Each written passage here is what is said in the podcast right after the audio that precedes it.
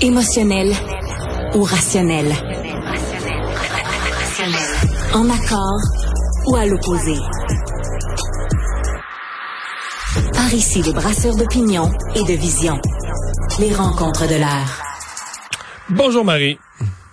Salut Mario. Alors, on avait espéré pendant un moment que cette grève générale illimitée des enseignants euh, prenne fin, ou soit, mettons, soit suspendue, soit mise sur pause. Euh, il y a eu une première contre-proposition, finalement, de la FAE. La ministre Lebel, la présidente du Conseil du Trésor, s'en est dite déçue. Toujours est-il que la grève continue. Ouais, ben l'espoir a été de très très courte durée, mais bon, rappelle-toi euh, quand on a fait notre chronique là-dessus vendredi passé, je pense que tous les deux on a dit on retiendra pas notre souffle pendant la fin de semaine parce que on y croyait plus ou moins, on voulait y croire, tu sais, c'est comme au Père Noël à la fête des dents, des fois t'as envie d'y croire, ça fait du bien, tu sais. Mais finalement euh, pas du tout. Puis euh, moi j'en suis à me demander Mario tu sais, c'est la présidente de la FAE a encore le contrôle sur sa stratégie de négociation parce que je la regardais aujourd'hui, puis sais, je trouvais qu'il était bien parti au début, puis sont allés bon, tu sais, sont allés vite sa gâchette un peu en disant on part tout de suite en grève générale illimitée à fond la caisse, puis on y croit, puis ah oups, on n'a pas de fonds de grève, puis ah oups, tu on a des enseignants qui sont mal pris. Mais même aujourd'hui, tu sais, je me demande est-ce que c'est encore possible de trouver un compromis où ils sont en train de s'enfoncer et le gouvernement et la FA. Ils vont en trouver un, là. Ils vont en trouver un, c'est sûr. Il n'y a pas le choix. il faut que l'école, faut que l'école reprenne. Mais tu sais, j'entendais aujourd'hui la réaction de la présidente de la FAE qui était outré euh, des commentaires de la déclaration qu'avait fait Sonia Lebel sur euh, qui disait qu'elle était déçue de la contre-offre qui avait été faite par la FAE parce qu'il n'y avait pas de flexibilité. Puis une des réponses que euh, Mme Hubert a fait à ça, c'est de dire ben écoutez, on a vraiment fait des concessions sur la flexibilité. On s'est entendu sur les horaires de surveillance lors de récréation. Je sais pas si tu as entendu ça, mais, mais je me suis dit ah ouais, OK, vous êtes en train là comme ta victoire toi de la journée, c'est que tu as réussi à gérer les horaires de la surveillance de récréation. On est loin des enjeux de réussite éducative, Mario. Là. Ouais. Ça fait un an que ça négocie sur ces tables-là. Là, peut-être c'est moi qui mesure pas l'importance de la gouvernance des horaires de récréation. Mais, mais, j'avais quand même... mais même si la grève se continue, je cherche quand même des, des, des choses positives. Je me, on a quand même senti qu'en fin de semaine, vendredi, en fin de semaine, il y a des choses qui sont échangées. Là. Ça n'a pas amené les progrès voulus.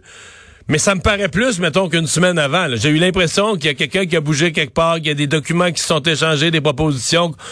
On est peut-être sur le chemin de quelque chose d'un. De deux, pour moi, ah ce ben, qui est... liste, on fait check à côté des récréations. Oui, oui, il y a un check. Mais je aussi l'autre question que je me pose, c'est est-ce que ça avance plus avec le Front commun? Parce que eux sont beaucoup plus discrets donnent beaucoup moins d'entrevues, de points de presse, de sorties publiques. Ils ont toujours leur grève annoncée pour vendredi prochain. J'écoutais M. Gingras de la CSQ, qui est un membre, l'un des quatre grands syndicats du Front commun, qui disait, ouais, ça va prendre des avancées, et tout ça, mais il parlait encore aujourd'hui comme s'il était possible que leur grève n'ait pas lieu, là, comme si c'est encore imaginable que leur grève ne soit pas nécessaire si on s'entend. En tout cas, je, mais dis, est-ce qu'il y a quelque chose qu'on voit pas venir? Est-ce qu'on pourrait avoir le Front commun une surprise, du côté du Front commun une surprise, là, euh, d'une avancée ou d'une entente? je me suis posé la question. Ben, faut se rappeler que, tu sais, au lendemain, la semaine dernière, de, de, de l'annonce justement de ces sept jours supplémentaires de grève par le Front commun, ça a fait bouger le gouvernement. Là. Ils sont sortis assez rapidement en disant euh, on est prêt à faire d'autres offres. Euh, ça, ça a shaké la cabane un petit peu. Donc, je présume qu'à l'interne, ça a dû brasser tant dans le caucus que le Conseil des ministres, tant de M. Legault qui a demandé à Mme Lebel, là, là, faut que ça se règle parce que euh, sept jours, c'est beaucoup. là. C'est sept jours du réseau de la santé. Tu sais, Mario, on en a parlé plein de fois.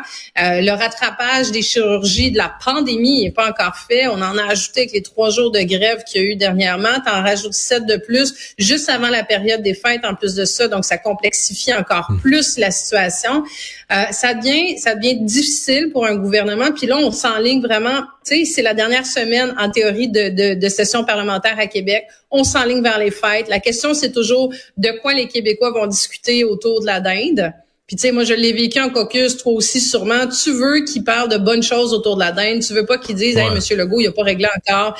Euh, puis là, tu sais, mon oncle a pas eu sa chirurgie qui a été reportée depuis un an. Puis euh, euh, tu sais, la cousine qui est en train de faire, je sais pas si tu as vu d'ailleurs, tu sais, la, j'allais dire la cousine qui est enseignante, qui qui, qui fait du Uber Eats ou du DoorDash. La caricature grec ce matin dans le journal, je trouve, illustre quelque chose d'absolument déprimant de voir des c'est des enseignants de la FAE qui sont massés avec leur pancarte de grève qui font la file pour entrer dans une banque alimentaire.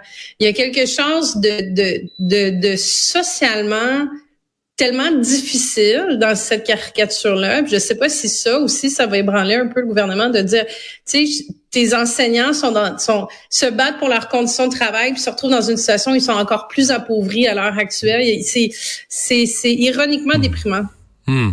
Ouais, mais c'est triste à dire, mais c'est le choix qu'ils ont fait quand même de partir tout de suite, euh, avant même d'avoir fait une contre-offre, partir en grève générale illimitée, pas de fonds de grève. C'est que le gouvernement, est, on peut dire que ah, le gouvernement n'a pas été assez ouvert des négociations. je comprends qu'il y a deux côtés de négociation, mais c'est pas le gouvernement qui a choisi quand même leur stratégie syndicale. La preuve, c'est qu'il y a un syndicat d'enseignants encore plus nombreux, euh, la CSQ, et ils sont 20 000 de plus, puis ils ont pris une autre stratégie c'est pour ça que si les gens de la FAE se ramassent aux banques alimentaires, moi aussi je trouve ça triste comme phénomène social.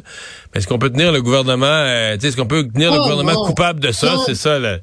Mon propos est pas là. C'est juste, je me dis, je trouve qu'il y a quelque chose. Tu sais, quand on dit, on parle de l'éducation, la place qu'on fait à l'éducation, hmm. puis à l'enseignement, puis euh, tu sais, l'importance de tout ça. Puis je trouve qu'il y avait quelque chose de de, de dur dans cette caricature-là. Mais en tout cas, tout ça pour dire que je pense que ça a pas l'air d'être parti pour se régler dans les prochains jours. Difficile situation pour les parents aussi. C'est quand même une troisième semaine de, de grève.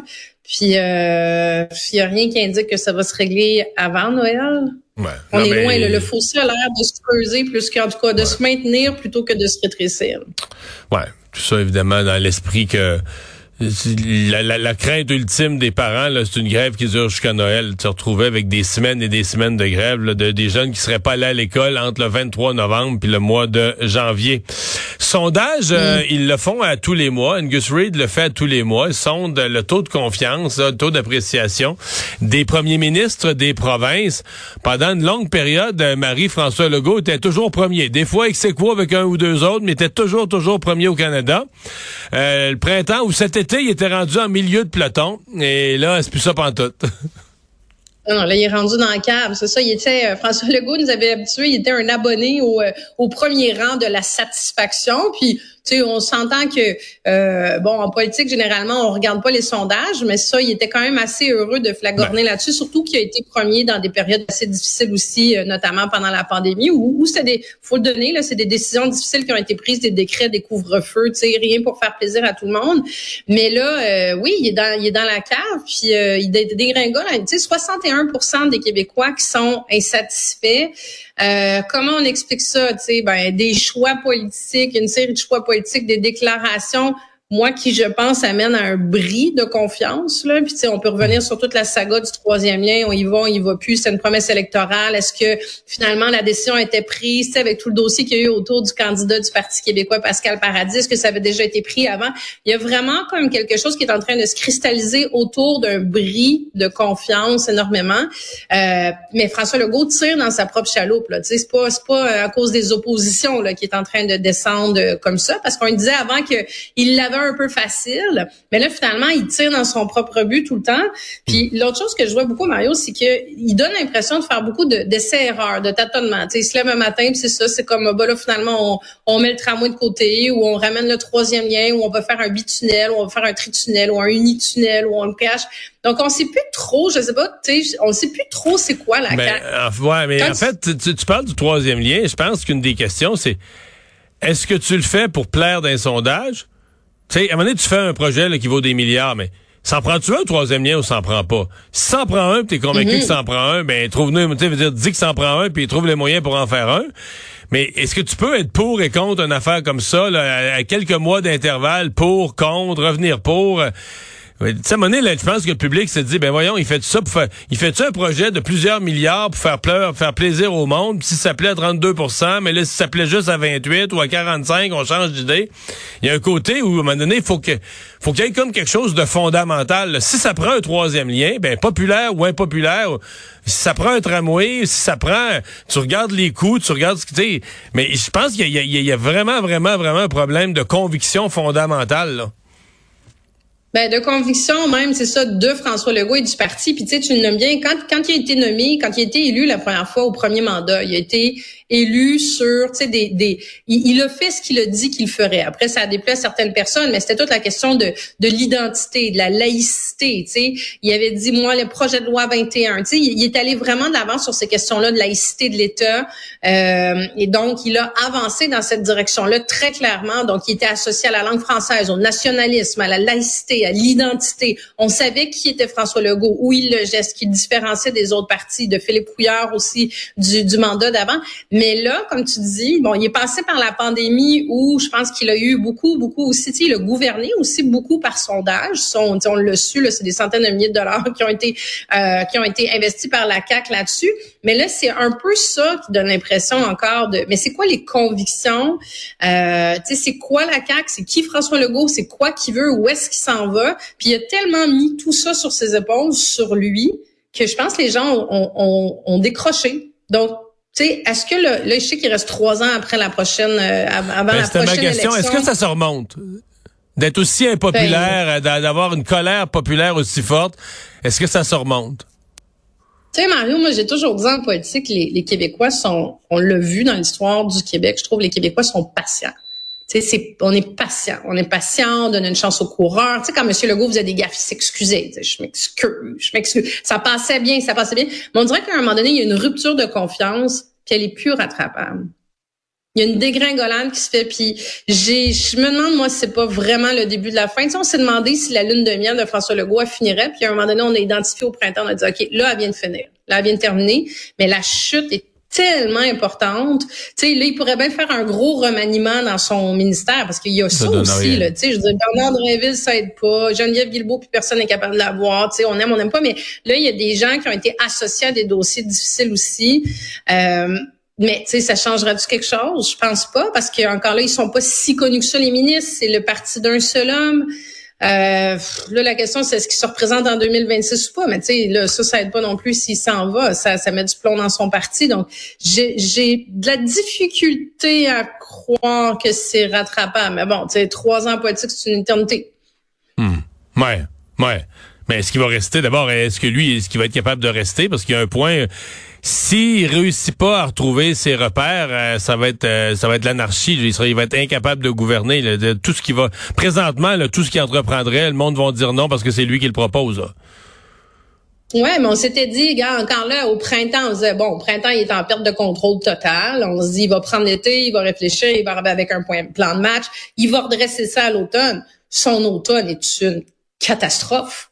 Puis pas juste sur le dossier des négociations. Je veux dire, l'ensemble de ces dossiers vont pas bien. Les déclarations, la gestion de son caucus, ces députés qui commencent à sortir, la, la, la, solidarité ministérielle, la solidarité du caucus, les, les, les, communications, ils étaient super forts dans leur message de communication. Ça, ils ont perdu, ils ont perdu ça complètement aussi. C'est même impressionnant de voir à quel point leurs forces sont toutes en train de se désagréger. Donc, je pourrais bien dire, ben écoute, qu'ils prennent son mois, là, là, il siégera pas pendant le prochain mois, qu'ils se repose un peu, qu'ils mettent ses équipes au repos un deux semaines, qu'ils rallient les troupes pendant deux semaines, puis qu'ils essayent de revenir pour le printemps, pour le mois de février plus fort. Mais il n'a pas été capable de le faire en septembre. Donc, est-ce qu'il y a un enjeu d'entourage, d'équipe, de direction ou de conviction peut-être aussi? Je pense qu'ils savent plus où ils vont. Non, il y a beaucoup, beaucoup de, de questions. Bien, évidemment, là, ce qui va, euh, ce qui va commencer à arriver, parce que là, le caucus, quand les députés commencent à sortir publiquement, c'est parce que eux, ils, ils croient plus vraiment. Ils se disent, regarde, il me reste à sauver ma peau dans mon comté, moi, puis que les gens voient que je suis dissident de tout ça, là. Mais euh, ils vont être de plus en plus nombreux à le faire. stratégie. Ouais, non, mais c'est qu'à un moment donné, ça devient, ça devient plus gérable. À un moment donné, ça devient, ça devient un parti, un gouvernement. Bon, là, il dit, ils semblent avoir rattrapé leur caucus, au moins pour un temps. Je pense qu'ils se sont gagnés quelques mois dans leur réunion. Ils se sont parlé dans le blanc des yeux. Probablement qu'ils ont gagné quelques mois. Mais euh, pendant ce temps-là, les sondages vont continuer à descendre. Il n'y a rien qui va empêcher les sondages de descendre. Donc, ils les, députés vont être de plus en plus nerveux euh, aussi. Donc, ça va être à surveiller. Ça va être des mois, euh, des mois palpitants à surveiller. Peut-être un peu inquiétant aussi. Mm, absolument. Merci Marie. Au revoir. Merci Mario.